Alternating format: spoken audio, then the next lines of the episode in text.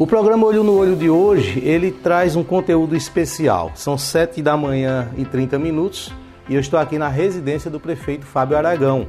Nós vamos falar numa entrevista de, de característica especial sobre os dois anos do governo. Vou acompanhar o dia a dia do prefeito, né, com base no dia de hoje. Claro que eu marquei para estar aqui, eu não ia chegar na casa do prefeito sem ter avisado, tá certo?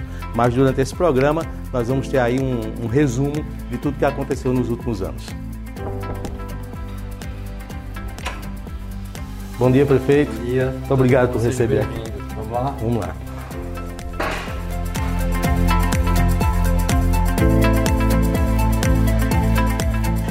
Nós vamos começar essa entrevista aqui, no local onde Fábio e Jéssica tomam café todos os dias, certo? Eu agradeço a vocês por aceitar a nossa presença aqui, até peço desculpas pela intromissão né, de, de, de vir a esse local que é o mais sagrado de vocês, é o lar de vocês mas acho importante para que as pessoas conheçam um pouco desse dia a dia, certo? Além do governo, além do gabinete, além do dia a dia de uma prefeitura. Fábio, como é seu dia a dia? Que hora que você acorda? O que é que você costuma fazer ao longo do dia? Eu acordo 5 e meia da manhã, mais ou menos. Aí vou fazer a caminhada. Vocês chegaram, já tinha feito a caminhada. Volto. Aí eu é que arrumo os meninos aqui em casa. Organizo para eles ir para a escola. Jéssica leva eles para a escola. Depois desse período, eu tomo meu café da manhã né, e faço minha meditação. Oro, leio a Bíblia, depois eu saio para a prefeitura. Aí a gente vai fazer a. Normalmente a gente vai para o gabinete ou então vai visitar obras, vai nas unidades. Essa arrumação da, das crianças aqui que a gente é, filmou hoje, é só real. foi hoje porque a gente estava. Não, é real. Ela acontece todo é dia. Real, acontece todo a dia. A gente só quebrou um pouco a questão da meditação, não é isso? É, mas não, mas eu vou fazer. Ainda vai fazer? Ô Fábio, é, eu fiz uma, uma, alguns questionamentos no, na época da eleição, quando, quando a gente faz, fez ali as entrevistas com os candidatos a prefeito, em relação à preparação, certo? Que, dadas as circunstâncias do momento, se você tinha tido tempo de se preparar. Não sei se você lembra que teve uma época, nós questionamos inclusive o plano de governo, que chegou a mudar durante a eleição uhum. e houve uma dificuldade para você identificar o que tinha mudado ali. É, e este foi, foi o gancho para que fosse feita essa observação. Passados dois anos agora, qual é a diferença da realidade para o que se imaginava? E eu vou refazer essa pergunta: houve essa preparação? Houve tempo de fato para isso? É, assim, eu, eu, eu disse na época que assim, eu trabalhei com meu pai a vida toda e convivi com política a vida toda, mas é muito diferente. Você está à frente um executivo, você está à frente de uma gestão eu acho que por mais que você se prepare, você não está preparado. Porque é, é, o dia a dia é que faz com que você realmente ganhe experiência e que você possa é, agir de acordo com, com os fatos que se sucedem, com as necessidades. É, é, um, é um mundo totalmente diferente. Eu vim da iniciativa privada, né? o público ele é muito diferente né? e teve muitas mudanças que nós precisamos fazer e adaptações que nós precisamos criar, modelos de gestão que a gente precisou criar. Então, assim, não, eu acho que não é que eu não, esteja, não estivesse preparado, eu acho que ninguém, né, a não ser que você já tenha sido prefeito, já tenha sido uma experiência no executivo da vida pública. Mas a equipe faz diferença, a equipe aprende rápido, eu aprendi muito rápido. Né? Eu sou muito, eu estudo muito, eu, eu me dedico muito, eu, eu, eu, vou além do meu horário, né? justamente para suprir né? E hoje a gente tem uma realidade bem mais confortável do que foi há dois anos atrás. Eu vou tentar trazer um exemplo aqui de teoria e, e realidade. Você me disse se ela, ela é, é, insere-se nesse contexto. Né? É difícil a gente pegar falas suas de antes do governo, porque foi basicamente ali no percurso da campanha. Né? Mas seu pai foi vereador, havia muita coisa que ele olhava para o governo e criticava as práticas do governo. Por exemplo, as contratações, contratação de empresa de lixo, é, contratação de, de, de cooperativas médicas. Ele dizia, falava muito que aquilo mudava o resultado da folha de pagamento. Era um, um contrato com empresa, mas na verdade se contratava um serviço, uma mão de obra. Uhum. É essa essa teoria na, dita e, e criticada muitas vezes na época. No seu governo, você conseguiu perceber que não dava para que a, a prefeitura operasse sem terceirizar algum tipo de mão de obra ou você conseguiu, é, de fato, não terceirizar? Não, a gente terceiriza. A gente terceiriza. Até porque, assim, é, esses movimentos para mudanças de terceirização até de empresas, eles são mudanças, como eu disse, é diferente do privado para o público. O privado você chega e diz, ó, oh, não quero mais contar com você, eu quero contratar essa empresa, ou vice-versa. No público não, você tem que fazer um processo, você não pode deixar de ofertar o serviço. Eu não posso deixar de ter médico, né? Eu não posso deixar de ter coleta de lixo. Então esse processo para haver uma troca, uma nova licitação, são meses, às vezes até anos. Né, de, de você fazer um projeto, de você licitar, de você ter um vencedor. Então, assim, são mudanças que são estudadas. Né? A gente continua com a empresa, é, é, continua com a empresa de lixo. Inclusive, vai sair um novo processo agora no começo do ano que vem, né? uma nova licitação para a empresa de, de, de, de lixo, de, de, coleta. Né? E a, a questão dos médicos, é, o, o, todo o cuidado que a gente tem é para não ficar sem o serviço. Eu não posso deixar de ter um dia sem médico na UPA, na AMI, isso não, não existe. Né? O, o, cidadão ele tem que ter o serviço. Então esse é um dos pontos que na prática você entende que é diferente daquele que se enxerga de fora, né? que é. poderia colocar tudo para dentro da folha de papel. É, é, é, São, são questões que são complexas. Por exemplo, para fazer uma coleta de lixo com, com a própria equipe, eu teria que comprar ou alugar os carros.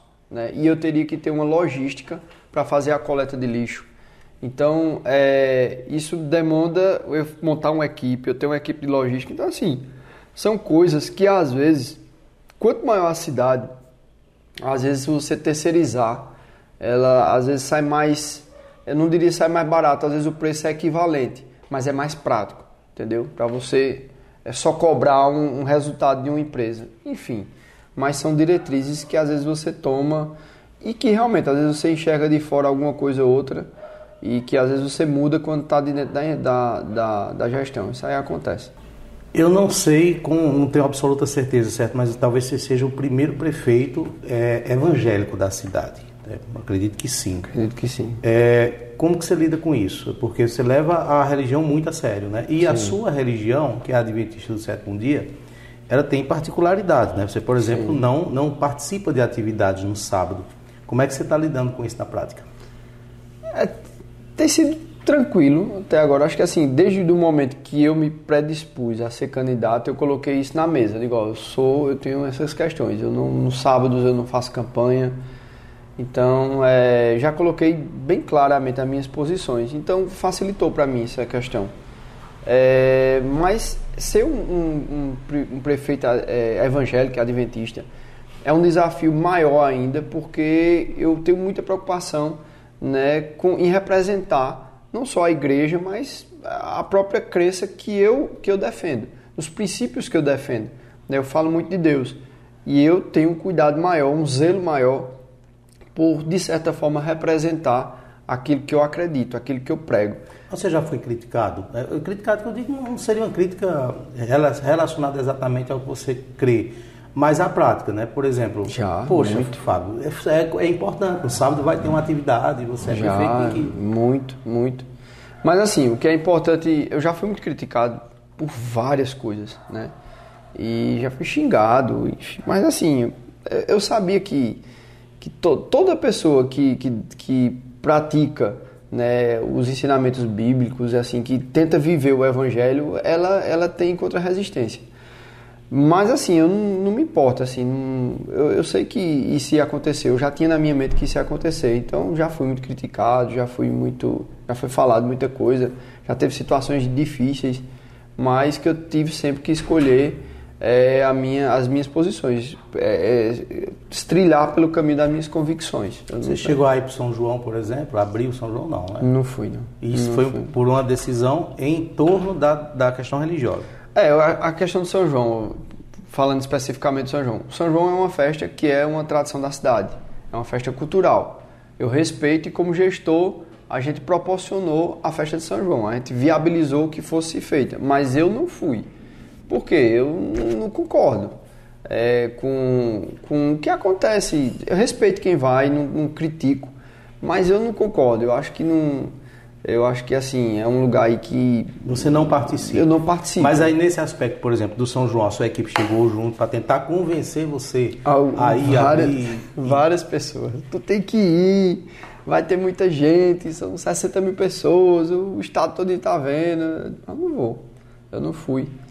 Não vou, porque assim, eu não, eu não quero viver é, para uma, uma, uma questão, uma carreira política. Ah, porque eu tenho que ir, porque eu tenho que ter louros políticos. Não, eu, eu quero viver para ter uma, uma vida no céu. Eu quero, eu quero viver segundo as minhas crenças. Eu quero, eu primeiro eu sou um cristão, depois eu sou um político. Quando você sai de cena, no caso do São João, por exemplo, você acaba dando visibilidade colocando no seu lugar o vice, né, que é Elion é. Aragão. Não tem problema isso não? Não tem problema. Tudo, tudo pertence a Deus, tudo, tudo é permissão de Deus.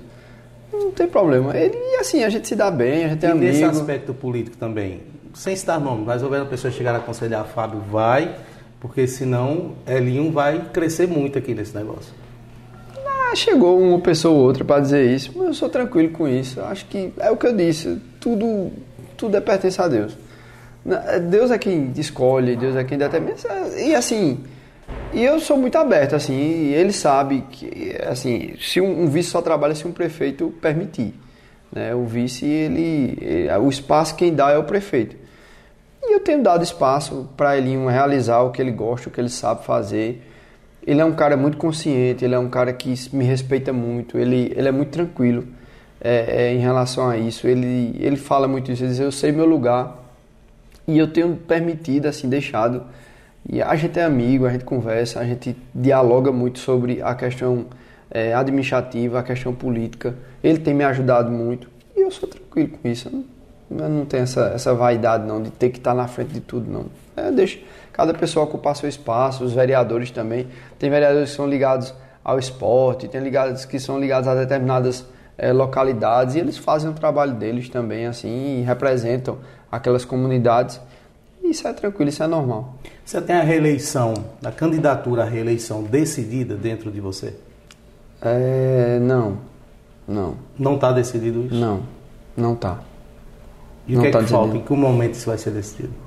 O ano que vem eu vou, em 2023 eu vou ter que anunciar, né? Se eu sou candidato ou não e se eu não for, quem será o candidato? E se eu for, né? A chapa é formada, Fábio Elinho já está é natural que, que se repita a mesma chapa. Mas não depende de mim. Eu, eu quando eu fui candidato, eu orei, perguntei a Deus, eu digo, Senhor, eu quero saber qual é a sua vontade. Porque naquele momento eu não queria ser candidato. Assim, não tinha intenção. Eu nunca fui político. Eu tinha minha vida empresário, sabe? Então, assim, eu perguntei a Deus. Eu digo ao Senhor, se o que o Senhor quiser que eu vá, eu vou. Se o Senhor disser não vá, para mim tá de boa, tá tranquilo. Mas assim, eu, eu, eu, decidi que eu perguntei a Deus o que é que ele queria, qual era o que é que ele queria que eu fizesse. E da mesma forma eu vou fazer. Eu vou você não já presta essa oração para já se preparar vou, com mais tempo? Já tô, já tô nesse processo aí de, de, de, perguntar, de questionar, né? E, e assim, no tempo certo eu vou anunciar a minha, a minha decisão.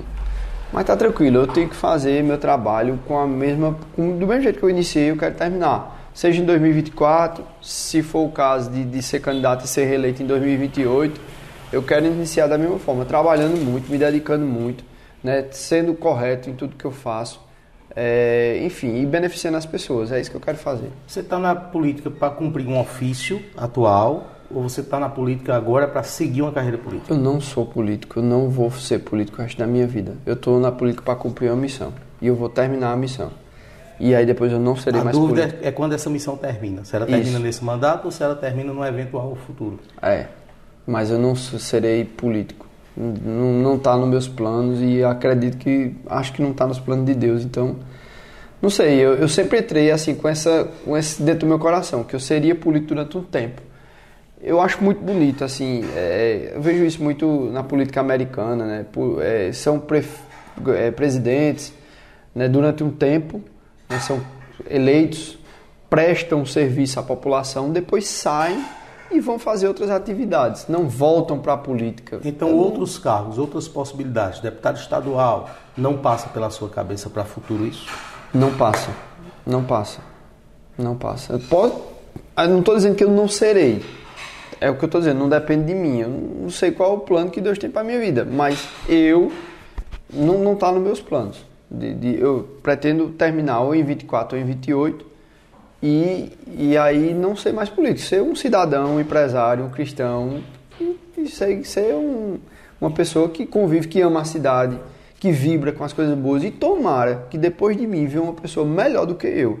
E eu tenho certeza que quem vir após a nossa gestão vai ter um caminho muito mais fácil de gerir a cidade, porque vai pegar uma cidade bem estruturada. Pelas reformas que nós estamos fazendo, reformas internas, estruturais, administrativas, a gente tem feito muita coisa que não são vistas, mas que vão ser sentidas. Eu vou falar agora com Jéssica, certo? Eu considero, Jéssica, você é uma figura muito discreta, né? É, é, até pergunto se essa é a primeira entrevista que você já deu. Sim, é a, a primeira. primeira.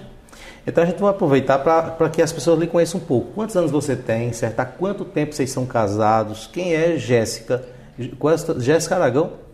É Jéssica, a Florencio Aragão. Florencio Aragão. Isso. Quem é Jéssica Florencio Aragão, certo? De que forma você se apresenta para a população?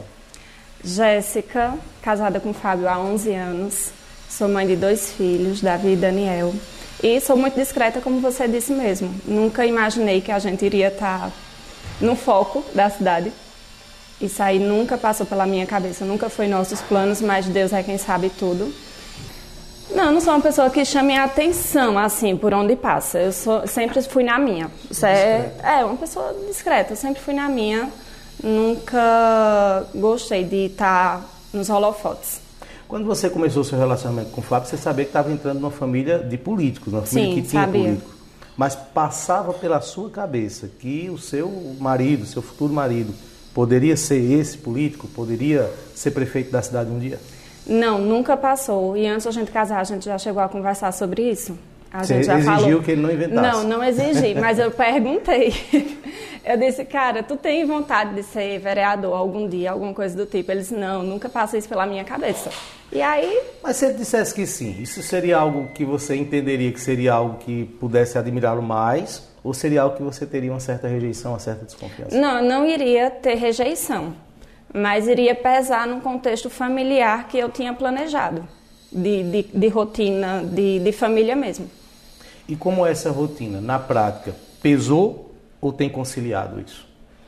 No começo pesou bastante. A rotina assim deu uma mudada grande. De uma hora para outra. Né? Muito rápido. Assim, a gente, Fábio sempre foi muito presente, sempre me ajudou muito com os meninos na questão de levar para a escola, pegar, é, ter atividade extra, ou eu precisar dele para ficar o dia todo com os meninos se eu quiser passar o dia em Caruaru.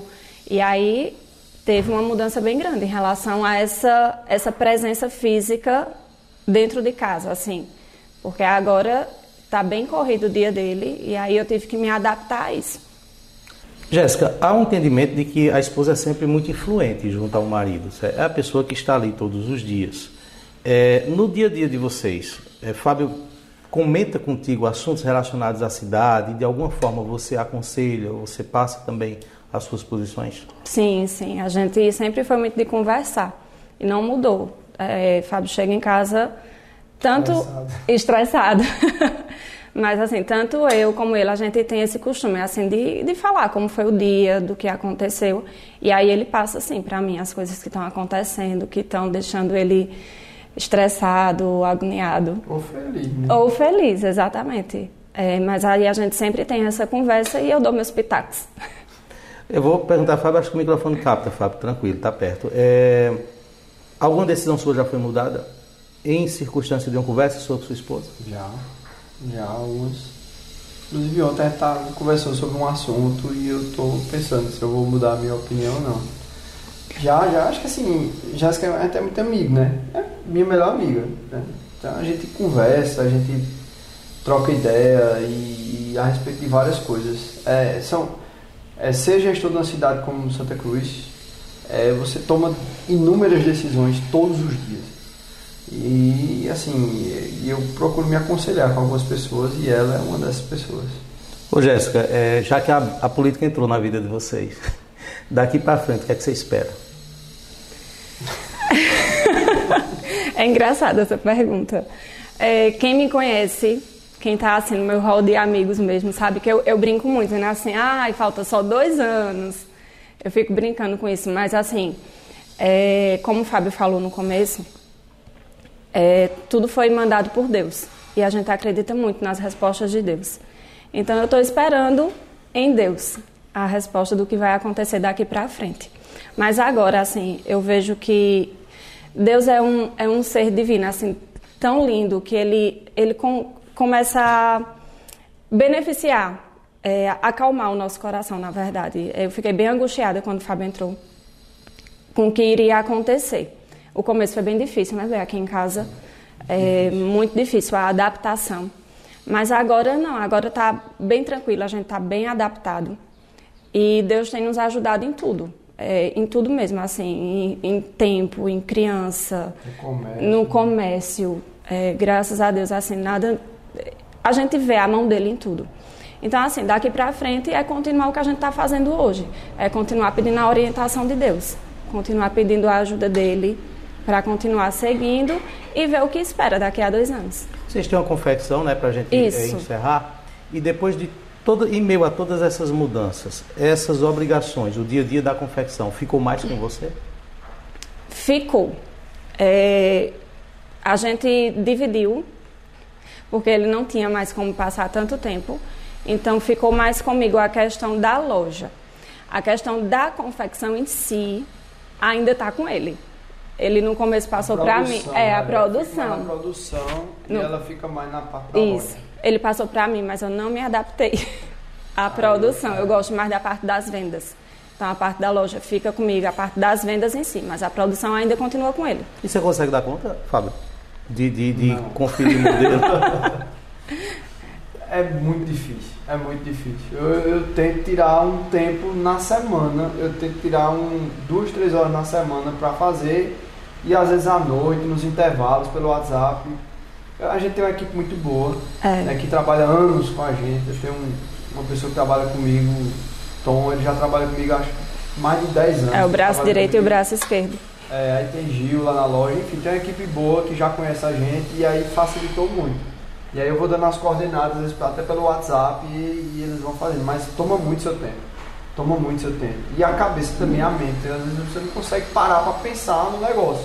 Você está pensando no problema, é, enfim, na, nas categorias, na, na secretaria, é, é bem complexo. É muito difícil conciliar uma pessoa me deu um conselho antes que eu, que eu assumisse, disse, ó, oh, vai ser bem difícil conciliar teu negócio. E realmente está muito difícil. Bom, agora eu vou pedir permissão, Fábio, para que a gente possa acompanhar um pouco desse dia, certo? Saber Vamos como lá. vai ser, certo? O que você vai fazer, certo? E a gente prossegue a conversa né, no percurso de, do, do que vai acontecer a partir de agora. Podemos? Vamos lá. Tudo certo? Vamos, Vamos embora? Vamos Fechado. lá. Então. Vamos. Aproveitar a carona aqui, certo? Enquanto a gente vai passar em algumas obras, né, algumas, algumas ações da prefeitura, é para falar de algumas questões mais políticas. Você falou, Fábio, que não, não sabe se vai ser candidato à reeleição. É... Recentemente houve algumas sinalizações de José Augusto que poderia ser, né? E ele faz parte do seu grupo, até que sabe, seu grupo não está rompido ainda. Pode ter essa possibilidade de duas candidaturas? Como é que você vê isso? Acho que não, acho que o grupo sai fechado, sai unido. É, o grupo já mostrou que o Unido é muito forte. E eu acho que não, no final a gente sai, sai todo mundo junto. Mas a intenção de José Augusto é de alguma forma uma afronta a, como é que eu posso dizer, a união do grupo, já que não houve nenhuma conversa nesse sentido, né? Acho que para deputado é mais, é sempre é, é uma eleição mais tranquila, né? Tem, tem várias possibilidades. Para prefeito, é, o funil ele aperta um pouquinho. A gente sabe que as candidaturas que são competitivas, elas são, são menos candidaturas. Né? Mas eu não sei se eu coloquei bem, eu me refiro a uma eventual candidatura de Augusto em 2024. É, ele sinalizou que isso pode acontecer. Aí é quem pode responder é ele, né? Ele... Não, mas o que eu perguntei é se isso representa, no seu entendimento, uma uma ofensa ou, ou, ou, um ato que desagrega o grupo, né? Que gera divisão, porque eu não acho, conversa. Eu acho que desagrega, né? Mas é, no, no, caso de afronta não, mas eu acho que desagrega. Eu acho que o grupo unido já mostrou que é forte. Augusto, é, filho de Zé, já disse que estava com a gente, que, que apoiava a minha reeleição. Né? Então eu acho que o caminho natural é Zé estar junto do grupo junto com Augusto, junto com toda a sua família, e a gente fazer uma eleição bonita e vencer, nosso grupo vencer a eleição de novo. Você iria para a eleição como da Fonte foi agora, concorrendo em Santa Cruz com José Augusto? Claro. Não teria problema quanto a isso? Não, não de jeito nenhum. A gente está passando aqui pela escola, a obra da escola da Malhada, é Creche. da creche, uma creche da Malhada. Quanto tempo essa obra começou e qual a previsão de entrega dela? Essa obra a gente pegou da gestão passada parada, né? A gente reativou o convênio dela, né? E a expectativa é que ano que vem a gente faça a entrega dessa, dessa creche aqui. Qual a capacidade e de onde vem os recursos? A capacidade são 600 alunos, a- o recurso ele é federal e municipal. A maioria do recurso é federal, mas tem uma contrapartida do município. E para a gente entender um pouquinho da história dessa obra, por que, é que ela parou lá atrás, você tem essa informação, e a partir do momento que ela foi retomada, você pode dizer que são recursos do seu governo ou eram recursos que já tinham sido de alguma forma empenhados antes? Não, a maioria do, do recurso aqui é federal, então é recurso do MEC, e aí o governo municipal tem que dar uma contrapartida, né? Tem que ter a contrapartida do município, senão a obra não termina. E aí a gente já fez a contrapartida do município, e aqui a obra estava parada, acho que a empresa tinha abandonado. Tinha obras que foram judicializadas, obras que foram abandonadas, obras que estavam com problema no contrato. Tinha várias situações assim, a gente foi destravando, e essa é uma das que a gente conseguiu destravar.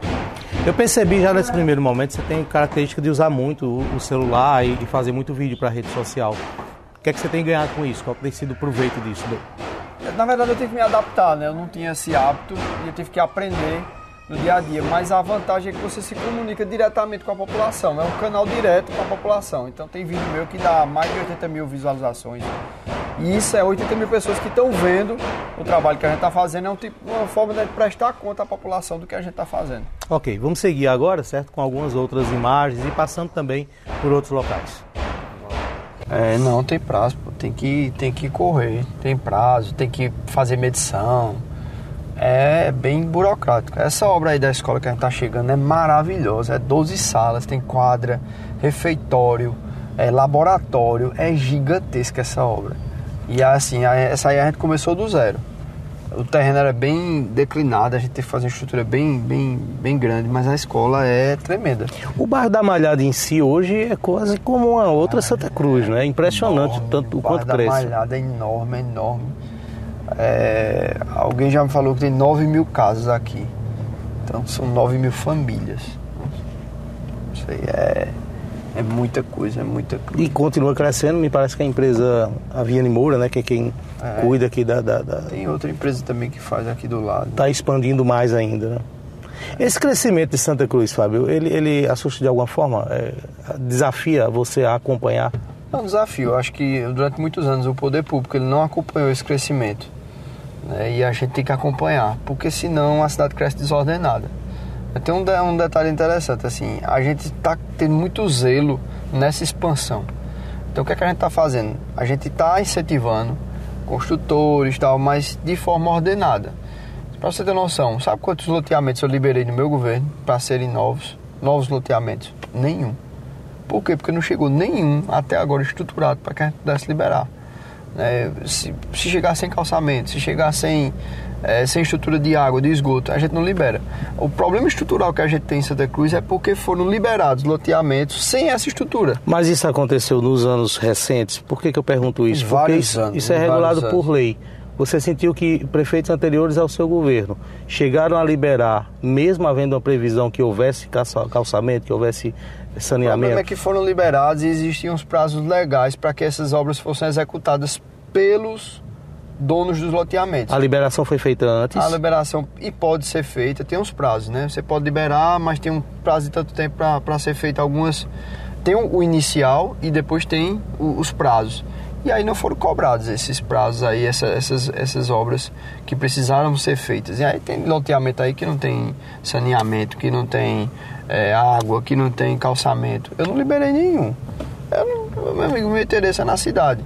Se o cara não chegar todo regulamentadinho, eu não libero. Para que eu vou liberar? Para prejudicar a cidade? Porque depois, depois de 3, 4 anos, quando o pessoal começa a morar lá, aí o pessoal vem para a prefeitura. Eu quero saneamento, eu quero calçamento, eu quero água. E aí, como é que a prefeitura vai arcar com uma despesa dessa?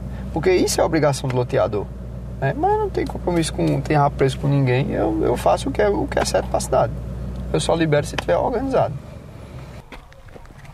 Pelo que a gente está vendo aqui, essa, essa escola pode ser a maior escola do município, né? É, maior do que as escolas do estado, talvez. Maior, maior. Acho que a maior vai ser a maior- a maior escola do município.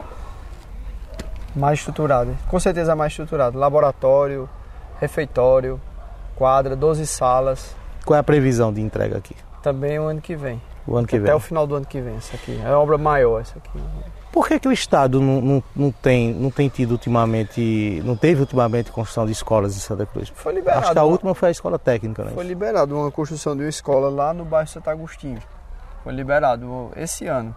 É, aí a gente vai ver governo novo e a gente vai lutar para que a obra seja é, iniciada e concluída. Ela não começou a ser feita ainda. Não, né? é uma escola grande, lá no bairro Santo Agostinho. A gente deu o terreno, a prefeitura deu o terreno. Fora essa Estado vai fazer a escola. Fora essa escola aqui, seu governo vai ter é, outras escolas ou essa vai ser a escola do seu governo? Não, a gente tá. A gente tá, na verdade, a gente demoliu a escola Evani Patriota e tá refazendo, né? Lá, é, próxima à antiga delegacia, é, isso? E a gente tá lutando pra, por mais escolas. Mas Foi tá- necessário hoje- demolir ali? Não, não, Foi, dava para restaurar aquela como, obra, não? Não tinha como, não. Tinha cister- era cisternas que tiraram a tampa e fizeram sala de aula. Não tinha como ter. Tinha como, não dava pra ter aula ali, não. E era muito mal dividido, foram feitas puxadinhas, né? Desmanchou pra fazer de novo. Sai até. é, na, na- o custo-benefício é mais, mais vantajoso construir de novo um novo projeto. Por que, que tem tanta obra parada no Brasil? Essa é uma realidade que não é uma realidade local, né? Tem e teve. E no seu caso, o que é que você faz? Quais os cuidados que o prefeito pode tomar para que a obra não pare? Eu acho que assim, é, o que acontece em- fora aí é, é muita coisa ilícita, empresas fraudulentas. Isso também pode acontecer de uma empresa vir para cá e querer fazer, é, enfim, não, querer cumprir o, o contrato, querer fazer coisa errada. Isso pode acontecer, isso atrapalha muito. né? No nosso caso, a gente é muito criterioso, a gente tem muitos cuidados e a gente tem conseguido é, boas empresas para fazerem as obras. E às vezes acontece que a obra tem recursos, às vezes são estaduais, às vezes são federais, e se esses recursos não forem repassados, as empresas automaticamente elas param a obra. Né? e aí, quando tem contrapartida do município, se o município tiver estruturado, ele consegue manter a obra até que chegue o aporte do, do, do governo do estado. São vários fatores, assim. A gente aqui tem conseguido manter as obras, é, 99% das obras a gente tem conseguido manter o, o ritmo funcionando e, e sendo feito obras. O que foi que aconteceu lá na UPA, por exemplo? Você foi muito criticado porque a UPA já É, passou a de um UPA, ano fechada. Justamente, a gente pegou uma empresa, a empresa ela não conseguiu dar celeridade à obra. Teve, é verdade, a questão da laje que não estava no prognóstico da gente, não estava no projeto. A gente não esperava fazer aquela laje, porque já tinha laje, enfim. Era só trocar o forro e dar uma, uma, uma ajeitada no telhado. Mas a laje, quando a gente descobriu, o, o- os engenheiros disseram que a laje estava condenada, que ela poderia cair a qualquer momento. Então a gente não poderia de maneira nenhuma continuar aquela obra sem refazer a laje. Aí atrasou realmente. E aí depois a, a empresa alegou que não tinha condição de terminar a obra, que estava desistindo da obra, estava abandonando a obra. Aí teve que fe- ser feito um novo processo, aquela burocracia que eu falei. Aí faz um processo, licita, tem vencedor, aí recomeça a obra. E agora recomeçou e a gente espera que eh, nos próximos meses aí a gente possa entregar. E o custo? Fica quase que como fazer uma UPA nova? Não como quase como fazer, mas, mas é elevado. Porque também a gente vai melhorar algumas coisas, é, vai fazer. Tem expansão também, né? Tem ampliação. Então tem salas novas de repouso de médico, tem um novo refeitório, tem a parte da pediatria, então houve uma expansão. E aí gera um, um- um custo maior. E a previsão agora para entregar? A previsão é no máximo, no máximo até junho, mas a gente quer entregar antes. Nós estamos aqui no trecho, no novo trecho de asfalto do acesso ao Moda Center, ao Altas Horas e ao Calçadão, a parte que passa por trás eh, dos empreendimentos. Ah, Fábio, queria que você falasse um pouco sobre isso aqui, para a população entender a funcionalidade. Né? Eu já disse que ela vai fazer o acesso. Agora, por exemplo, é mão única, né? vai ser sentido duplo, como é que vai funcionar aqui? Tá, a intenção aqui é dar facilidade, mobilidade, melhorar a economia, né? A gente sabe que nos dias de pica aqui às feiras a gente tem uma dificuldade de chegar aqui no Moda Center e sair também. Então quem chegar no Altas Horas, Moda Center, Calçadão Miguel Reis, a intenção é que a saída né, ocorra boa parte por aqui por trás. Então quem vai para Caruaru pode sair aqui à direita, depois pega lá embaixo à direita e vai para PE. Quem quer sair para o lado de Poço Fundo, Jataúba e aquelas cidades da Paraíba, pode pegar a esquerda, esquerda aqui no final, pega ali na PE, mas já pega depois do retorno, então não vai é, complicar o trânsito. Vai facilitar muito, vai fluir muito o trânsito, principalmente das pessoas que querem sair dos empreendimentos. E, consequentemente, se melhora a saída, melhora a entrada também. Então vai facilitar muito. É uma obra muito importante para a nossa economia. E eu estou muito satisfeito com essa obra aqui. É muito importante essa obra, é um compromisso nosso da, da campanha que a gente está realizando. É interessante, vou até pedir para os nossos telegrafistas afastar um pouco mais para mostrar mesmo, porque como as pessoas não passam aqui, não é um, lugar, um local de trajeto onde a gente está, surpreende, né? Você chega aqui, você fica meio espantado, é por entender que até então quase que no meio do nada, digamos assim, embora que é uma área né, de, de, de, de, muito comércio essa aqui, mas não é comum a circulação, então causa uma surpresa muito grande quando as pessoas chegam aqui. É mais de 10 milhões aqui, inclusive o calçamento, o asfalto ali do calçadão Miguel Arraes, que era de terra na lama, foi todo asfaltado, já está asfaltado nessa obra aqui, uma obra do governo do estado, né, que está sendo feita. Está né, prestes de... a ser finalizado. Tá. Próximas semanas, próximo mês tem Eu acho que a previsão é para o final desse mês, não sei se vai dar, mas acho que em janeiro aí no máximo a gente está entregando essa obra aqui. A gente está acompanhando aqui agora uma vinda de Fábio a Cacimba de Baixo. Né? Estamos aqui na Escola Municipal. Primeiro assim, já percebe uma, uma certa né, euforia das pessoas, foto tal. É comum suas visitas. Estou tendo a impressão que você veio aqui a primeira vez pela reação do povo. Em corrida se eu estiver errado. Eu costumo vir nas obras, nas escolas, dar uma passada. Mas assim, o carinho das pessoas sempre me surpreende. E assim, nas escolas é fantástico, as coisas que acontecem sempre, assim, o carinho das crianças, é, dos adultos também, mas principalmente das crianças. Até me emociona. No começo eu me emocionava muito. Eu chorava muito, aí agora eu me acostumei um pouquinho. Mas é, é muito legal, assim, acho que é o combustível que dá força para a gente continuar trabalhando, é esse carinho principalmente das crianças. É impressão minha ou você fez questão de dar uma atenção maior à zona rural? Assim, veio do meu pai, né? E assim, a minha vitória foi da zona rural. E meu pai também tem um carinho muito grande pela zona rural e a gente faz questão de, de, de beneficiar toda a cidade, mas de olhar com bons olhos para a zona rural. Eu acho que a zona rural passou um tempo sendo esquecida e a gente olha com muito carinho para a zona rural. O que é está sendo feito aqui nessa escola agora? Essa escola a gente está feito, isso aqui tudo do zero, tá? O refeitório, né? não tinha esse refeitório, a gente puxou essa estrutura aqui e aquela cozinha ali a gente está reformando, ampliando, vai ser cozinha e refeitório aqui. Aí já tem brinquedo novo ali, ó, tudo novinho, aqueles brinquedos eles vão vir para cá e a gente está equipando aqui essa escola. Deixa eu aproveitar para perguntar o seguinte, como é que está a questão do transporte de estudantes, tanto da zona rural, estudantes ensino médio, por exemplo, que estudam no município, quanto os estudantes da cidade que precisam ir para as faculdades? Graças a Deus, a gente, no transporte que cabe ao município, que é o transporte das escolas, né, dos meninos, a gente está com uma excelência, né, transportes novos, carros novos, a gente comprou, adquiriu muitos ônibus, mas tem uma empresa também que complementa esse serviço, mas são ônibus novos, ônibus é, estruturados, a gente tem uma, uma qualidade muito grande nessa questão do transporte escolar. E na questão do universitário, a gente está dando uma bolsa universitária, 44 mil reais mensais, que são distribuídos pelos alunos que são cadastrados no Bolsa Universitária.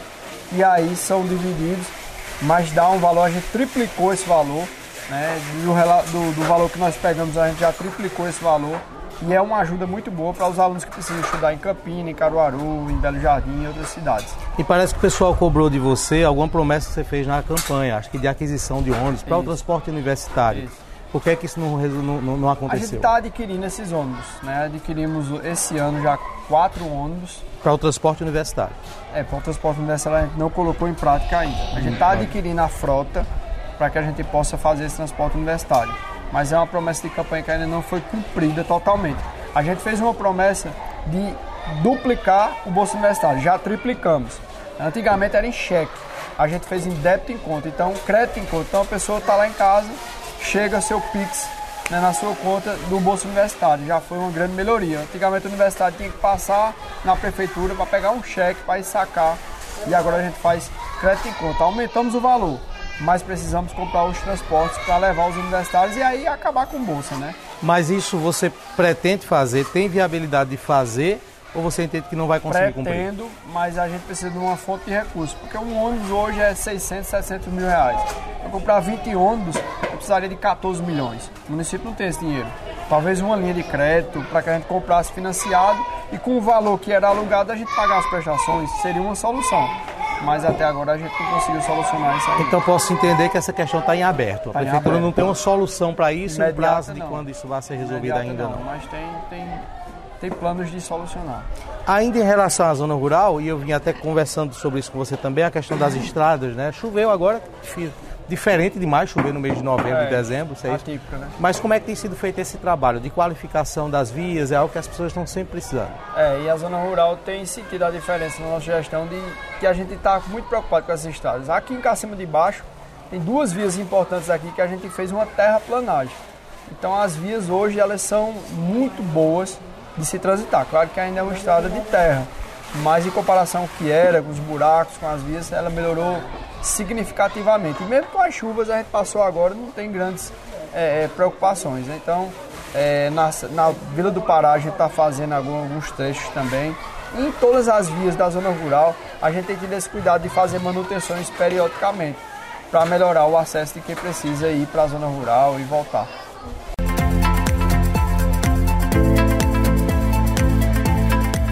Continuando o nosso bate-papo de carona aqui, né, entre um local e outro que a gente está visitando na cidade, mas queria saber o seguinte, eh, Fábio, como é que você lida com a oposição? Você tem um número na Câmara de Vereadores inferior às outras duas bancadas. Está no meio, né? Está na metade agora do governo. Como é que você classifica essa experiência? É difícil, né? A gente tem alguns embates. Eu procuro ser sempre respeitoso. Eu digo sempre, a gente tem- pode ter adversários, pode divergir das opiniões, mas não tem inimigos. né? Não tem inimigos pessoais, só adversário. Né? Política, a gente pensa de uma maneira diferente. Mas a gente procura, eu procuro sempre respeitar e eles me respeitam também. É, a gente teve alguns embates, mas e- e tivemos êxito em várias aprovações. Eu acho que a Câmara ela teve consciência e, e está votando de uma maneira equilibrada na maioria dos projetos. Enfim, ah, eu acho que alguma outra pessoa que faz uma política ainda retrógrada é que às vezes procura atrapalhar o processo. Mas no geral, a Câmara tem, tem, tem feito seu papel de uma maneira bem positiva e a gente tem conseguido lidar bem com isso, apesar de ter um número pequeno, uma bancada pequena. Mas eles, nossa bancada também faz um excelente trabalho. Você costuma ter contato com vereadores que não são da sua base, até para divergir, sei lá, um pedido de vista, algo que você entende que vai atrasar um, um processo, para questionar, para perguntar o porquê, para tentar resolver? Ou você permite que o governo faça isso, que a Eu articulação? tenho, eu tenho, alguns eu tenho mais contato, né, de que não são da minha base, né, que eu tenho uma facilidade maior de conversar, hum, e outros não tenho tanto contato. E aí quem faz muito bem isso é Galego, que chegou no governo há pouco tempo, mas tem feito um excelente trabalho e tem essa aproximação com o pessoal. Existe uma estabilidade no seu governo que não é comum. Tanto na entrada e saída de pessoas, composições, fatos né, em torno do, do, do- do governo. E nessa questão política também. Você começou o governo aliado com o vice, não está não tá na metade dele, não há indícios de rompimento, e outros governos romperam, outros prefeitos romperam. Na Câmara de Vereadores você começou com quatro, não é isso? Continua com quatro. Vai terminar com quatro ou pretende aumentar? Eu acho que a gente termina com mais, mas são questões que ao longo do tempo eh, as pessoas vão ver no nosso jeito de trabalhar, o que está sendo feito na cidade, e isso contribui também para que as pessoas possam entre- integrar o nosso grupo. Várias pessoas que foram candidatos né, no Partido Verde e no Partido Azul, hoje já estão na nossa bancada. Né? Eu posso citar aqui Nanal, né, o, o irmão, o irmão eh, Antônio. Você falando de Soares agora. É, o irmão Soares, que eu falei irmão, eu me lembrei de Soares, que ele me chama de irmão, eu chamo ele de irmão. Ah, mas o irmão Soares não entra nessa conta, né? Não, Ainda Soares- O irmão Soares, ele é da bancada verde. Ele às vezes dá umas pancadas em mim danada e às vezes elogia. Ele é bem. Ele é um cara que tem uma postura muito fina. Eu me dou bem com ele, me dou bem com o Capilé, me dou bem com o Emanuel. Já conversei com o Gilson. A gente tem. Isso é normal. Você tem pessoas que você tem mais afinidade e outras não. Mas a gente respeita todo mundo. É, o irmão Antônio veio, o Márcio veio também, que era da bancada verde.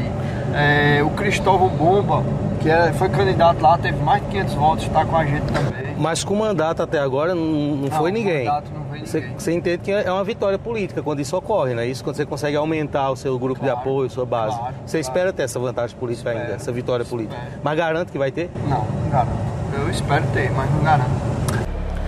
Está passando aqui agora por Poço Fundo e essa é a quadra que estava me falando, né, que a planta dela, o início dela ficou travada há muitos anos, não é isso? Muitos anos. Foi um recurso que foi colocado por Zé Augusto quando era deputado federal, mas aí a obra parou, ficou abandonada. Aí a gente judicializou a obra, a gente entrou com um recurso do MEC para. Porque assim, o valor que tinha lá não dava mais para fazer a obra e era um projeto antigo. Era uma caixa de metal, assim, um projeto bem. Era até feio o projeto. E aí assim, porque era muito antigo. E aí a gente eu disse, não, eu quero um projeto moderno. Aí a gente fez esse projeto que é o padrão FNDE, novo, né? Mas só que aí não tinha dinheiro. A gente cancelou o convênio e aí para pedir para o MEC bancar a obra de novo ia ser vários anos. E como eu queria fazer essa obra, a gente começou a fazer com recurso próprio. Com dinheiro da prefeitura. Dinheiro da prefeitura, recurso próprio. E aí a gente está terminando essa obra com recurso próprio. Eu fico feliz demais. Essa obra aqui é linda, linda. Aqui, quase um milhão de reais que a gente está investindo aqui. Entrega agora no dia 29 de dezembro. Não tinha quadra em, em Poço Fundo, não? Tem outra quadra? Essa é a única agora. A primeira quadra de Poço Fundo, realmente. Coberta, tem palco, vai ter banheiro, arquibancada. É linda essa quadra aqui. É, e assim, vai servir para a escola e para toda a comunidade. Deixa eu te fazer uma pergunta, fora dessa, dessa questão da quadra aqui. No início desse ano, nós fizemos uma reportagem sobre o abandono da ABB. E eu lembro que você falou em judicialização, agora a prefeitura entrou com ação né, para tentar reaver. Houve julgamento dessa ação, Houve julgamento da liminar. a liminar foi negada. A liminar foi negada. A gente está esperando o mérito agora, para saber o resultado final. E continua lá na, na mesma situação. Na mesma situação. Aqui em Poço Fundo, fora essa quadra, o que é que seu governo tem para comemorar até agora, nesses dois anos? A gente trouxe o Cade Único para cá, né, que era uma- um desejo da população. A gente trouxe um carro novo, a gente reformou o açougue, reformamos a praça. né, então o Poço Fundo realmente está vivendo um novo tempo aqui na nossa gestão. E até o término do governo?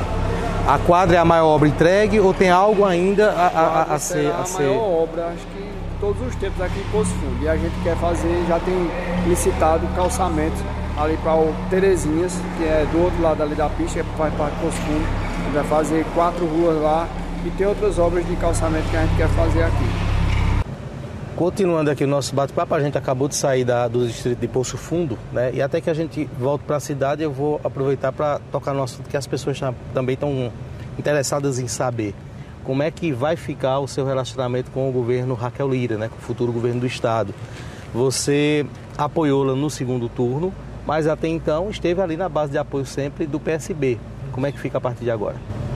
Agora a gente se torna base do novo governo, né? Estive com ela recentemente numa reunião com os prefeitos. Sempre se deu muito bem, eu tenho um relacionamento bom com ela, um canal direto né, para a gente se comunicar. E eu tenho certeza que Raquel será uma das melhores governadoras da história de Pernambuco. Raquel é muito administrativa, ela é muito firme, ela é ativa, proativa. Raquel, eu tenho certeza que será uma excelente governadora. E, consequentemente, para Santa Cruz, a gente espera que muitas obras possam vir. Ela conhece a região, é daqui pertinho, de Caruaru, e sabe as necessidades do polo de confecção. A gente já teve várias reuniões. Quando ela era prefeita, eu era prefeito, e eu como prefeito também. Então, ela sabe a necessidade do polo de confecção. E eu acho que eh, a gente vai ter um grande desenvolvimento nesse período aí com Raquel. Você tem intenção de fazer parte realmente da base de Raquel Lira, uma prefeitura de apoio e um prefeito de apoio? Porque isso reflete nas conjunturas futuras também. Olha, eu acho que a gente fez parte dessa, dessa, do apoio né, da, da governadora e eu serei da base do governo. né? Com certeza. Né, Olha, o que for para. Eu digo o seguinte: eu sou Santa Cruz do Caparibe. O que é para beneficiar a minha cidade, eu busco. Eu iria automaticamente, eu iria atrás. Se eu não tivesse apoiado, eu iria atrás de Raquel. Mas como eu apoiei, como a gente tem esse contato, como a gente tem essa, essa ligação, é, para mim vai facilitar muito esse contato com os secretários, com a, com a base do governo. Então eu vou em busca de obras para a minha cidade, com certeza no governo do estado. Quero continuar as que estão em curso e quero novas obras aqui para, para o município. Eu fiz uma crítica ao seu governo, no início do governo, de que. Não, ainda não. Eu vou, eu vou tentar entender agora. Eu não sei se foi uma crítica, foi uma colocação, certo? De que faltava uma certa habilidade de conquista de emendas, né? uma, uma estatura política nesse sentido.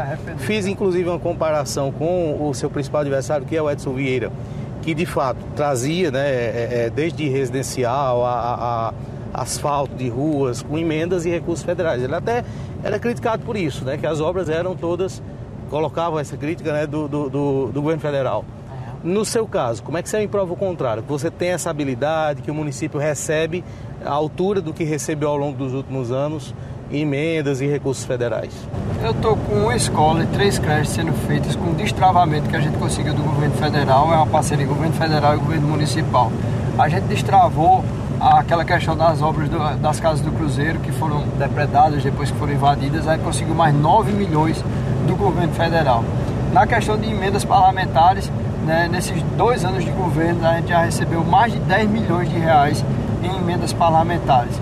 É, então, assim, eu, eu acho que Santa Cruz, acho não, tenho certeza, Santa Cruz está vivendo um novo tempo também nessa questão das emendas. A gente está recebendo muito mais recursos federais e estaduais. Obras estaduais, a gente tem esse binário aí que foi 10 milhões de reais, né, que está sendo quase concluído. A gente tem a obra da Central de Feiras, a gente tem obras de calçamento, pavimento, conseguiu uma, uma, uma emenda, né, na verdade um convênio de 5 milhões de reais para fazer várias ruas e pavimentações. 2 milhões e meio a gente conseguiu o governo estadual também para fazer o São Miguel, está quase concluído. Foram 16 ruas lá, só faltam duas ruas para ser concluído. Então, assim, se o governo passado conseguiu muito emenda, eu consegui muito mais.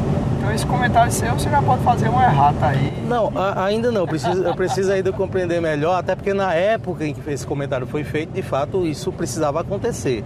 Uh, você está falando emendas e convênios. São mais emendas ou mais convênios? Tem os dois, e, qual, e convênio. E quais são as emendas recentes do deputado Eduardo da Fonte? Por que, é que eu estou perguntando isso? Porque muitas vezes passa a impressão que o compromisso de Eduardo da Fonte, digamos assim, o laço foi feito lá atrás, quando ele garantiu ao seu pai a, a legenda para que ele fosse candidato. É, e era muito falado de emendas de Eduardo da Fonte até então, principalmente na época do governo Antônio do Pará, teve muita emenda é, de Eduardo da Fonte. Essas emendas estão sendo colocadas, estão ocorrendo, efetivamente elas existem? Então, muitas emendas que são colocadas na área da saúde. A gente teve várias emendas que foram colocadas, inclusive a comprou duas UTIs móveis o ano passado, na época da pandemia, na, no pico da pandemia, a gente conseguiu duas UTIs móveis, compramos UTIs móveis, conseguimos emendas, que aí a gente usa para diversos serviços, comprar remédio, comprar equipamentos. De Eduardo da Fonte. Eduardo da Fonte, emenda dele, né? Que ele colocou para a saúde e aí, através de Eduardo da Fonte, eu consegui a reunião que destravou os 9 milhões né, para que fossem feitas as casas do Cruzeiro, para que fosse recomeçada a obra. Através de Eduardo da Fonte, a gente conseguiu a telefonia móvel da Vila do Pará, que era um sonho daquela vila. Né? A gente está realizando dois sonhos. Um é Aquário Poço Fundo, que era o sonho dessa comunidade, e o outro era a telefonia móvel lá para a Vila do Pará, e foi através de Eduardo da Fonte. Então, às vezes o deputado ele coloca emenda que Eduardo tem colocado para a nossa cidade. Na educação também eu já tive várias reuniões com o FNDE e a gente destravou. Uma de, algumas dessas obras que a gente visitou foi destravamento de Eduardo da Fonte lá no FNDE. Então assim, se você somar tudo, é, você tem milhões e milhões de emendas e ações que foram através de Eduardo da Fonte. E aí tem as parcerias com o governo federal, o governo estadual, que aí são importantes, essa articulação política, para você transitar bem no governo do estado, no governo federal, junto aos deputados. Né? Então, essa articulação que a gente não tem feito tão bem, a gente está transformando isso em obras. Né? Um exemplo disso são as inúmeras obras que você já visitou hoje comigo e outras que a gente está em curso que a gente não visitou, mas que a gente vai ver ainda hoje, se Deus quiser. Se tiver tempo, ter dois dias aí, é esses 9 milhões você citou do residencial Cruzeiro já estão sendo investidos, já estão sendo aplicados, já, a obra está em execução. Tá, tá, sim. Qual o prazo para entrega de fato agora a desse, Caixa, desses ela, casos? Ela nos deu um prazo de entregar 200 casas até o final do ano. Desse ano, agora de dezembro? Ano. É o prazo da Caixa, tá? É, lembrando, a gente não executa a obra, a gente só faz esse intermédio entre os sorteados e a Caixa. Tem uma empresa que executa, a Caixa é a detetora, é como se fosse a, a, quem faz a obra.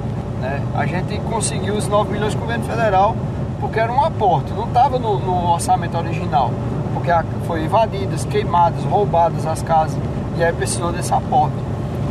E aí é onde a gente entra com a parte política, com a articulação. Né? E a Caixa, ela disse que nos entregaria 200 casas até o final do ano e mais o resto das casas até o meio do ano que vem. Para a gente fechar aqui no carro, né, é, esse contato, professores. Você teve alguns perrengues com professores nessa, na sua gestão, inclusive no início desse ano. Como é que ficou isso? A gente sentou e conversou com os professores, fizemos uma, uma, um calendário de pagamentos, de, dos aumentos progressivos, que, que desse para a gente fazer esses aumentos e que contemplasse o desejo deles também. Foi uma luta, né? A gente mostrando a realidade do município e eles também mostrando é, a necessidade deles, mas a gente conseguiu chegar num, num, ponto comum. Mas esses embates sempre vão ocorrer, eu acho que é, é, natural que isso ocorra. A gente tem alguns problemas estruturais na cidade. Né? A gente tem um plano de cargos e carreiras dos professores que eu já falei, que é um plano que é bom professor, é excelente, e a gente fica feliz. Mas é um plano que encarece muito o custo para o município. Isso tem que ser revisto em algum momento. Eu já disse isso a ele. E também a gente tem a questão do Santa Cruz Prévio, que hoje a gente paga uma alíquota suplementar altíssima, fora da realidade de qualquer município. E essa alíquota só tem aumentado. Porque quando foi feito o Santa Cruz Prévio, é, se, se olhou muito o início, mas o final não foi visto. Que agora é que a bomba estourou na mão do gestor atual. É uma alíquota altíssima. A gente hoje está com 36% de alíquota, né, somando a patronal. E ano que vem essa alíquota vai para 39% e em 2024 vai para 52. Não tem gestor no mundo que pague isso, uma alíquota dessa. Mas quando é que isso vai ser resolvido? Faz um tempo que você vem falando que é preciso ser revisto Santa Cruz Breve, colocou... plano de carros e carreiras. Pois é, a gente colocou o projeto para ser feita uma reforma na Previdência para que isso fosse revisto. Alguns vereadores de oposição solicitaram que a gente pudesse retirar o projeto, fazer uma reunião e a gente é, colocar o projeto de novo né, discutir um pouco mais o projeto. Nós, solicit, nós atendemos a solicitação, retiramos o projeto, vamos discutir de novo né, e colocar o projeto novo, mas ele tem que ser votado. É impossível sustentar o município dessa maneira, não, não tem como. É e o plano de cargos e carreiras, que é outra pauta bomba, vamos dizer assim, né? É, mas ele tem que ser colocado também, não tem ponto correr. Mas há planejamento para ser feito há planejamento nesse governo? que vem a gente colocar esse plano. Os professores atuais eles não serão atingidos porque isso já tem direito adquirido. Então ele não pode ser, não pode retroagir. Mas seria para os novos que irão entrar um novo plano de, de cargas e carreiras, porque é muito, é muito pesado para o município. É, o, o, salário do professor se torna muito alto. Repito, merecem, merecem. Mas existe o, a gente sabe que existe o que a pessoa merece e o que o município pode pagar. E, e vai se tornando cada vez mais sufocante para o município pagar os salários dos professores com o plano atual de cargos e carreiras. Bom, a gente parou aqui agora no prédio onde funcionava antes uma AMA especializada, né, aqui próximo ao hospital uh, municipal, e vai passar a ser um centro agora que vai prestar assistência à pessoa com deficiência, não é isso? Principalmente essa questão do autismo, né? mas aqui vai ter várias especialidades, psicóloga, psicopedagoga, terapeuta ocupacional, é, enfim, fisioterapia também vai ter aqui. Então são várias, várias especialidades e a gente vai atender principalmente a questão da criança com autismo. Aqui vai ser atendido nesse centro, é um centro voltado só para as pessoas que têm algum tipo de deficiência. Existe algum local em Santa Cruz hoje, no, na área pública, né, na máquina pública, onde é prestado esse atendimento ou essas famílias precisam sempre recorrer a outras cidades? Não existe. Existe algum é, o posto de saúde lá do Acauã, ele tem algumas salas que já estão ofertando esse serviço e alguns postos de saúde colocou os profissionais distribuídos. Mas aqui vai ser um centro especializado, então as pessoas vão vir para cá para receber esse atendimento. É um local bem mais centralizado, né? um local que é passagem, que as pessoas podem vir para cá e as mães, até questão de, de, de localidade e de locom... Continuar, pode continuar até a questão de, de localidade e a questão de locomoção. aqui esse centro fica, fica num local privilegiado. Ô Fábio, qual é a demanda de casos desse tipo? A gente até vinha comentando que aparenta ter um excesso, um número de casos, uma crescente de casos no mundo, né? Depois da pandemia explodiu esses casos, né? A gente não sabe explicar porquê, mas cada dia mais, mais pessoas são diagnosticadas com o TEA, né, que é o transtorno do espectro autista. E aqui em Santa Cruz a demanda é muito grande, muitas pessoas é, diagnosticando seus filhos e precisando desses especialistas que nós vamos ter aqui. E a demanda vai ser aumentada. O que a gente oferta no município, nesse centro a gente vai aumentar a demanda de vários profissionais.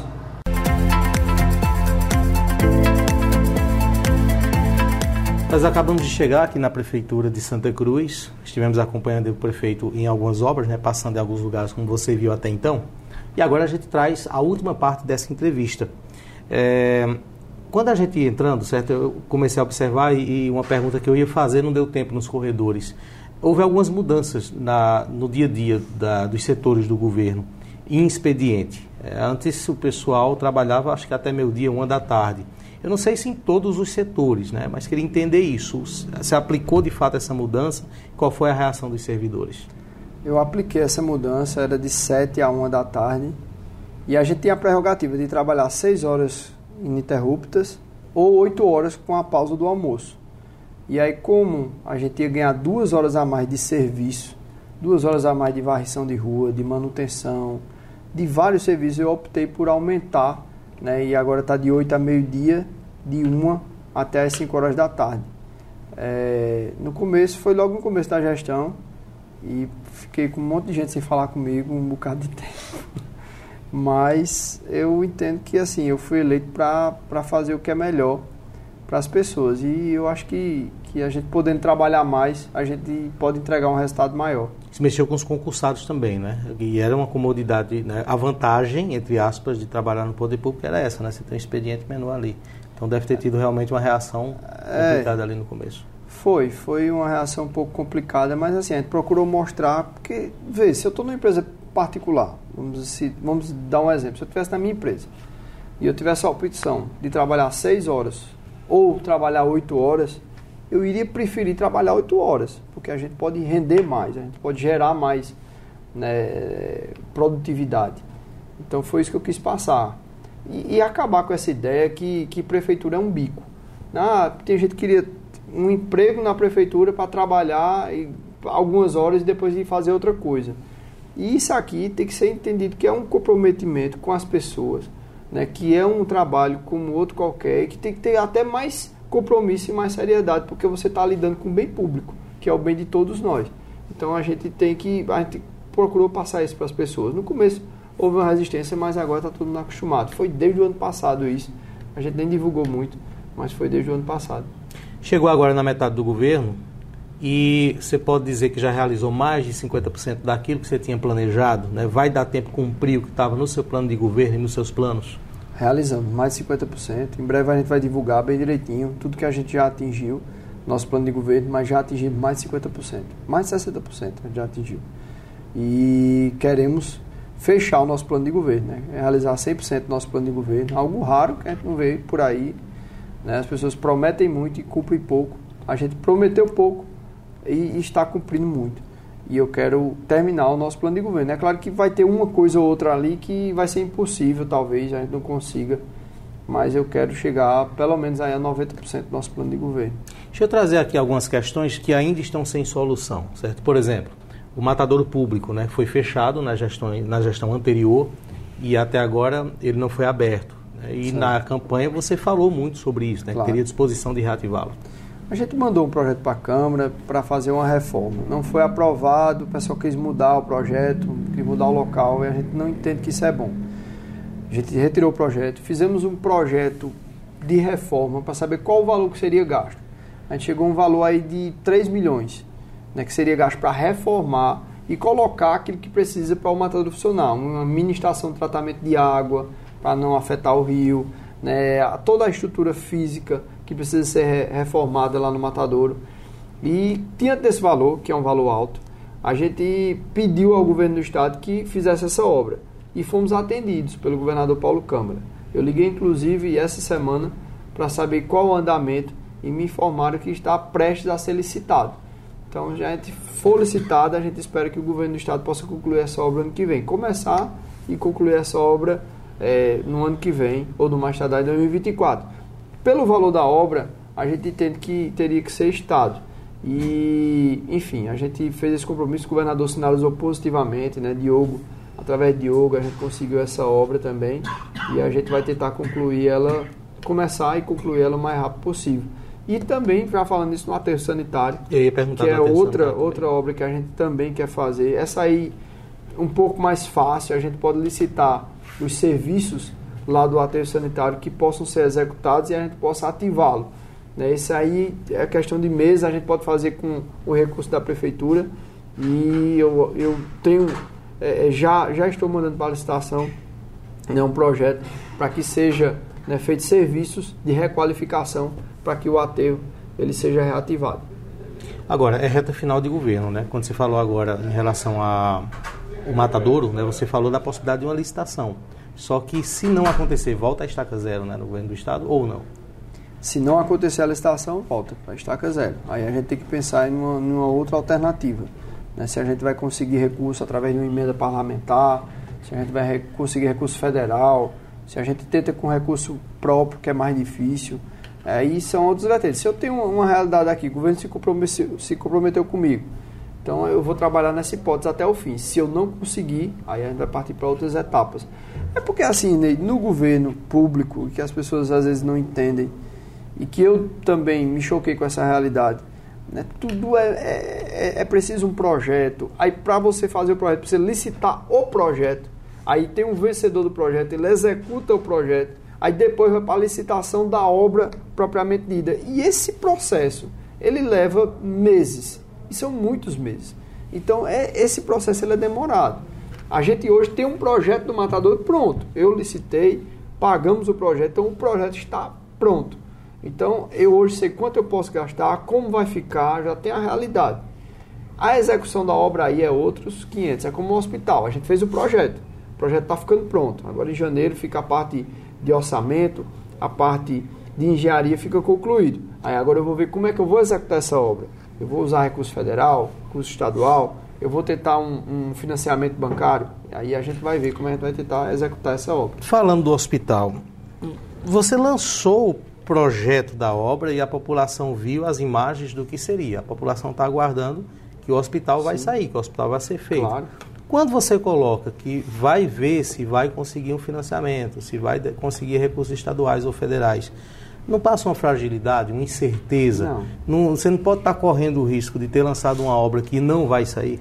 Não lancei a obra, lancei o projeto. De lançar um projeto. Né? Mas veja, para eu conquistar a obra, eu preciso do projeto. Eu preciso do projeto. Eu preciso mostrar à população a ideia que nós temos e outra. Se eu chegar para um governador, para um presidente, para um deputado federal dizendo que eu tenho vontade de fazer o hospital, ele vai me perguntar quanto custa, cadê o projeto? O primeiro passo é fazer o projeto. O primeiro passo é ter o projeto debaixo do braço para que eu possa lutar por esse projeto. Mas a minha indagação não é sobre a existência do projeto, é apresentar o projeto à população. Sim. E hoje, se a gente for nos bairros da cidade, a população está entendendo que o prefeito Fábio Sim. lançou um projeto que vai ser feito, né? Certo. Mas aí, e eu acredito que vai ser feito. Mas você não tem certeza se vai ter feito? Não, não tenho certeza. Mas tenho, mas já tenho planos na minha cabeça de como eu vou executar essa obra. Né? Eu já tenho, claro que eu já tenho opções, já tenho é, ideias do que eu posso fazer. Né? Não, não fica lançar. arriscado, não. De repente fica, você criar mas, uma mas... expectativa e depende do governo federal, fica, depende do governo. Sendo que o governo federal e o governo estadual estão começando, né? 2023 é o primeiro mas, ano desses Para atravessar o mar tem que botar o pé na água, né? Eu, eu tenho que ter fé, tem que mas ter você coragem. divulgou o pé na água. Divulguei. e vou para frente e a gente vai executar, se Deus quiser. Eu acredito nisso. Fábio, a gente falou na sua casa, certo? Sobre a característica religiosa que você tem. Sim. Em alguns momentos aqui, né, conversando em outros dias até, eu vi você dizer coisa. Eu falo a verdade porque eu sou crente, né? Você já disse isso. Quando alguém lhe pergunta alguma coisa. Na máquina pública, né? Como é manter esse posicionamento? Você colocou, inclusive, quando o justo governa, o povo se, o alegra. Povo se alegra, que é um, um trecho bíblico. Provérbios. Mas como é que ser justo na máquina pública? Por que, que eu estou perguntando isso? Existem histórias de uma prefeita, por exemplo, no Brasil, certo, que era evangélica, e que depois que assumiu a prefeitura passou a sofrer ameaças, porque havia um sistema que operava, não estou tô, tô criando a situação aqui que não é de Santa Cruz, certo? Havia um sistema de corrupção que operava nos municípios e ela não continuou. Como é manter-se com esse posicionamento diante de um país onde a, a forma mais rápida e mais fácil de fazer, na maioria das vezes, ocorre? É difícil. É você remar contra a maré. Né? Eu não estou dizendo que é, existe, existe, a corrupção ela existe no Brasil, a gente sabe. Né? Existem sistemas que são montados e é preciso ter muita coragem para você enfrentar né? E, e, bater o pé e dizer, não, eu não faço, isso aqui eu não participo. Né? E assim, no começo, enfim, é, a gente teve que se posicionar muitas vezes em, em várias situações né, e até oferecendo risco à minha família, à minha, à minha segurança. Né, mas assim, eu, eu sempre me posicionei desse lado, sempre. Eu acho que assim, o segredo é você nunca abrir mão. Na hora que você dá uma brecha, então as pessoas podem entender que você. Mas a partir do momento que as pessoas entendem qual é o seu perfil, né, quem é você, e as coisas ficam mais fáceis. Então hoje é mais tranquilo em relação a isso. Eu não tenho problema, não tenho muitos problemas com isso não. Mas assim, enfim, é, é, eu, eu acho que é muito isso, de você ter uma postura e as pessoas entenderem que aquela é a sua postura. E Coisas comuns um... na política. Eu estou falando que é comum, não estou falando que é certo, certo? Mas, por exemplo, é, consegue tal coisa, que eu te ajudo na campanha, agrega um veículo, que eu te ajudei, chegam ou chegaram para você em algum momento? Acho que assim, é, é, essas coisas assim, elas começam com, com conversa informal, com alguma pessoa que traz alguma coisa. E aí é o que eu digo, se você der brecha, se você der cabimento, as coisas tomam corpo. Como eu sempre cortei essas coisas, nunca admiti, desde a campanha, né, que eu, eu chegava e dizia, ó, não admito é, fake news, eu não quero que saia fake news, eu não admito panfleto criminoso, eu não solto pesquisa que não seja verdade. Então, é, é, como desde o começo que eu me posicionei dessa maneira, raramente é, essas conversas. É, e eu procuro me afastar. Uma vez uma pessoa me perguntou quem era meu fornecedor de um determinado tipo de produto. Eu digo, eu não sei, não conheço, não sei o nome, nunca vi na minha vida, não, não tenho interesse, eu não, eu não sei, e realmente eu não sei quem é. Né? Então, assim, a gente faz os pregões eletrônicos, eu divulgo, a primeira vez na história que isso acontece, eu divulgo os pregões eletrônicos antes dele acontecer. Então, eu digo no meu programa, eu digo as datas que vão ocorrer os pregões eletrônicos. Então, qualquer empresa de qualquer setor ela pode participar. E eu não tenho interesse que A ou B ou C ganhe. Quem ganhar, eu quero que faça o melhor serviço, entregue o melhor produto com o menor preço possível. Então eu divulgo antes, eu digo, ó, vai ter a licitação de, de gráfica, vai ter a licitação de material de construção, vai ter a licitação de remédio. Eu não conheço os fornecedores. Né? Assim, claro que acaba que quando algum vencedor aqui de Santa Cruz vence, a gente acaba conhecendo porque a maioria das pessoas a gente conhece. Mas eu não direciono licitação, não tenho interesse nisso. São pregões eletrônicos, então ganha ali quem, quem, quem tem o melhor preço, quem tem o melhor produto. E a gente segue nesse, nesse padrão para que justamente a gente possa evitar né, que, que haja esses contatos e essas propostas aconteçam. O seu governo ele trouxe um aspecto diferente na cidade no Natal. Né? A gente está vivendo agora o Natal, Sim. vivenciando o Natal, certo? E o Natal Encantado tornou-se algo que muito provavelmente os outros governos serão obrigados a seguir, né? porque teve de fato é, a aprovação até mesmo dos seus adversários que reconheceram isso. É, a gente chega no segundo ano agora desse Natal, queria que você falasse sobre isso e a partir de agora, há algo ainda a se esperar por parte da população no que diz respeito à novidade, né? à inovação? Olha, o Natal é esse nome aí ela, ela é muito pertinente. Ele encantou a população ano passado. Era um projeto que as pessoas não acreditavam, nem o comércio acreditava. A gente teve a parceria do CDL, de Bruno, e a gente tocou esse projeto para frente e foi realmente um, uma loucura ano passado. As pessoas felizes, uma festa muito familiar, né, como a gente queria que fosse, e deu muito certo. E a expectativa das pessoas era esse ano. Como é que seria? Se o ano passado foi tão bom, e esse ano será que vai superar? E a gente conseguiu superar as expectativas, a gente ter o polo da neve, a gente conseguiu envolver mais a sociedade através do polo cultural. O ano passado a gente pedia às igrejas, a, às escolas para se apresentarem. Esse ano a gente recebeu uma demanda tão grande que a gente teve que aumentar os dias do palco, porque eram muitas igrejas, eram muitas escolas querendo participar. Então, assim, a sociedade ela comprou a ideia, ela acredita agora no projeto, ela sabe que o projeto é grandioso, que o projeto é bonito, que o projeto é cultural, que é familiar. Então, o Natal realmente é um, um grande sonho que eu estou realizando, que é um sonho do meu pai também, de realizar esse Natal. A gente está feliz, dá um sentimento de pertencimento à cidade, de alegria, né, de orgulho ao cidadão dizer que mora aqui em Santa Cruz. E ano que vem a gente quer incrementar de novo, fazer que essa festa, com que essa festa seja maior ainda e mais bonita, trazer novidades. É um desafio que a gente tem agora de melhorar o que já está sendo um sucesso, o que é muito bom. É possível mais surpresas, algum projeto novo, algo que ainda se realize nos próximos dois anos? Sim, sim, sim. Em relação ao Natal, sim, totalmente. A gente tem muita coisa que a gente pode incrementar. Tinha algumas Não, coisas fora, até fora do Natal, por exemplo, né? Existe algo ainda a ser, a ser planejado, por exemplo, na cultura. É, algo se planeja ainda em relação a festivais, incentivos? A gente, todo ano, a gente faz é, é, o planejamento inicial. Né? Inclusive, as reuniões vão, vão ser esse mês dos secretários para o planejamento do ano que vem. Então, a gente sente o que é possível, o que não é, o que, o que pode ser executado dentro do plano de governo e dentro do que a gente quer. Né? Dentro disso, muitas coisas surgem. Eu vou dar um exemplo aqui. A cozinha comunitária não era uma questão que estava no nosso plano de governo, mas ela foi executada e talvez seja uma das obras mais importantes da nossa gestão. Né? Você saciar a fome de 150 pessoas diariamente. Isso é muito importante. Tem gente que realmente não tem o que comer. E tem pessoas que pegam aqui e saem chorando de lá. Então, é, é, é muito importante isso. Não estava no nosso plano de governo, mas nós executamos.